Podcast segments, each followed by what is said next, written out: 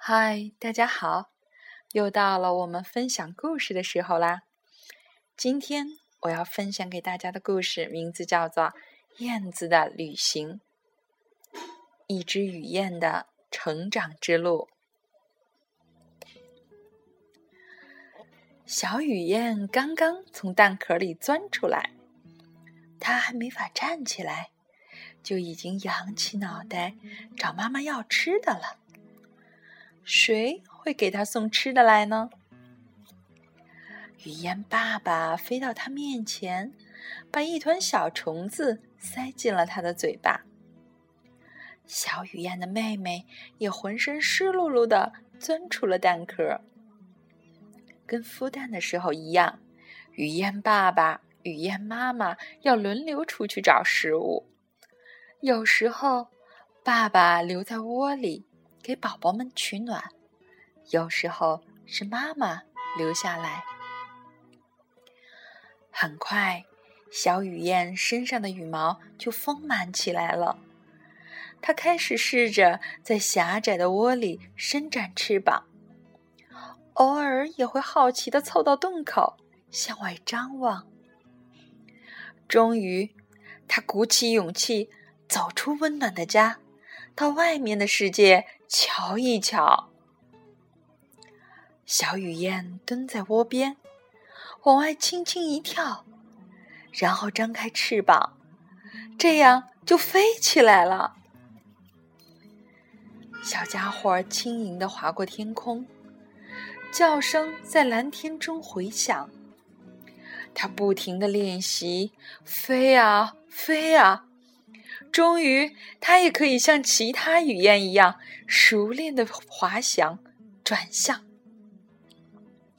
一看到小虫子出现，它就立刻张开嘴巴吞掉它。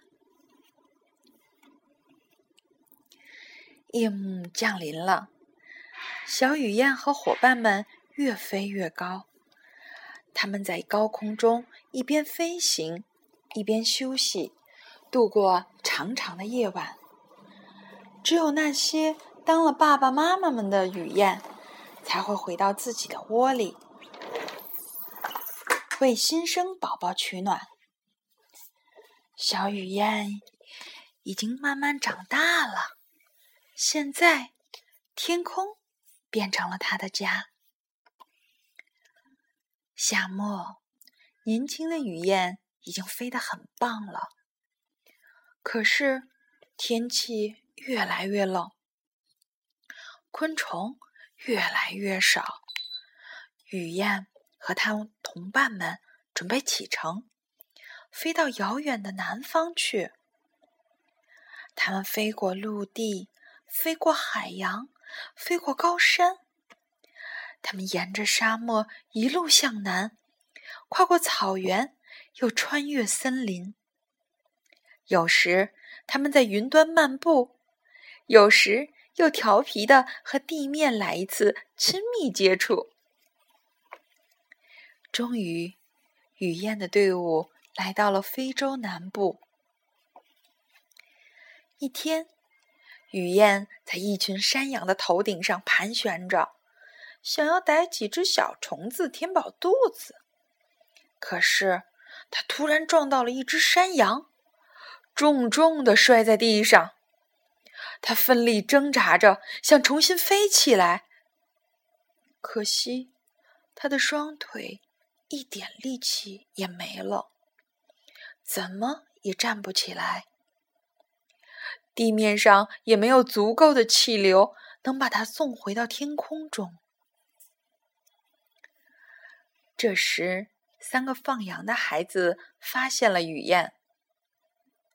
快来看啊！这只鸟儿是不是受伤了？卡菲尔小心翼翼地捧起它，对同伴们叫了起来。以前，他只在天空中见过这些身手敏捷的捕虫能手。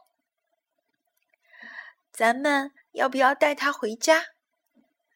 沙菲轻声问道：“卡菲尔摇摇头，轻轻的伸出手臂，摊开手掌。雨燕轻轻地扇了扇翅膀，借着空中的气流飞了起来，回到了蓝天的怀抱。雨燕和同伴们在非洲生活了半年，差不多是时候飞回北方了。于是，他们踏上了回家的旅途。飞过群山的时候，不巧碰上了暴风雨，雨燕只好落下来，停在一户人家的屋檐下。他紧紧抓住墙面，直到狂风暴雨。慢慢退去，天气常常变来变去，雨燕只好改变了回家的路线。他绕了很远很远的路，躲过了那些天气恶劣的地方。到了温暖的四月，雨燕终于隐约看见了自己的家乡。它扇动翅膀，像箭一样。呼啸着穿梭在高楼大厦之间，寻找着完美的安家地点。可是，很多好地方早就被别的动物占领了。最后，雨燕发现了一个地方，在一户人家的墙上有个方形的小洞，正好可以用来修建小窝。不过，雨燕太年轻了，还没法独自养育宝宝。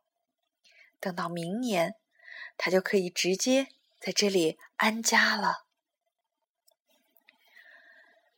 冬去春来，雨燕们又从遥远的非洲回来了。可是，墙上的小洞竟然被封上了。不过，在原来的地方。出现了一个新的洞穴，雨燕开心的不得了，连忙飞来飞去，又是找干草，又是布置小窝。新家终于建好了，雨燕高声的唱起了歌儿。嗨，一位美丽的雨燕姑娘立刻被他吸引了过来。现在，他们可以一起布置温暖的家。共同养育自己的宝宝了。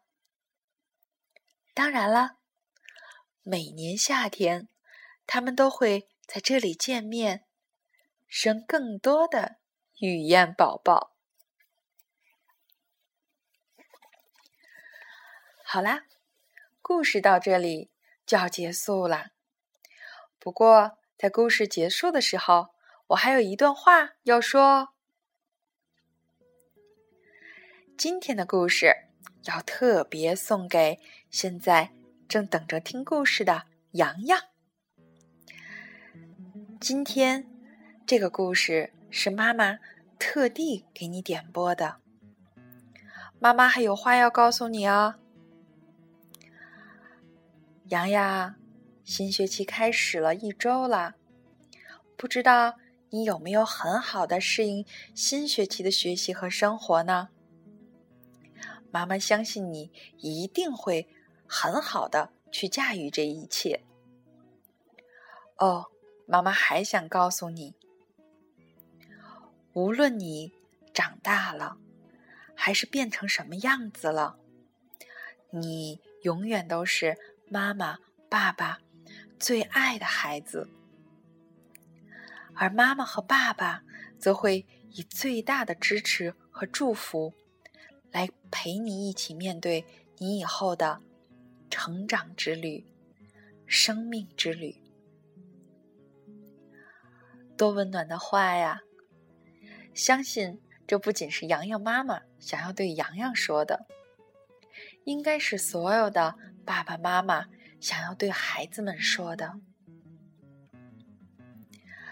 好啦，这天是周末，让我们今天晚上。好好的休息一下，放松一下。当然，我们的放松是为了后面可以更好的努力，更好的生活。让我们在音音乐声中一起说晚安，好梦。